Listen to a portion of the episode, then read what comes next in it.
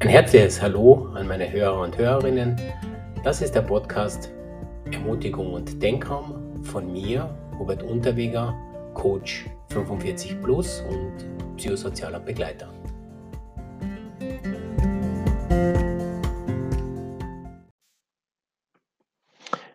Gedanken als Fußfesseln und als Ruhekissen. Die Alternative Gedanken als Luftballons. Eine kleine Übung für den Alltag.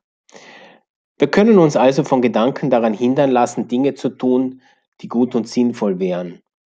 Aber das liegt nicht unbedingt an uns, an den Gedanken selbst, sondern an unserem Verhältnis zu unseren Gedanken. Versuchen Sie doch einmal, Gedanken als Luftballons zu betrachten. In gewisser Weise sind sie das nämlich. Sie wiegen nichts, man kann sich auf Dauer nur schlecht darauf ausruhen, man rutscht ständig darauf herum und sie können platzen. Und sie können einen auch daran nicht hindern, irgendwo hinzugehen. Man kann sie einfach mitnehmen. Schreiben Sie einige der Gedanken noch einmal direkt auf die Luftballons, um sich daran zu erinnern, Sie können jeden Gedanken haben und alles tun.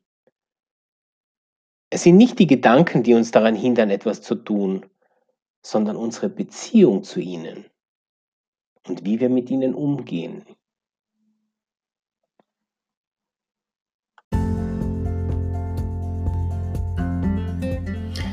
Ein herzliches Hallo an meine Hörer und Hörerinnen. Das ist der Podcast Ermutigung und Denkraum von mir, Robert Unterweger, Coach 45 Plus und psychosozialer Begleiter.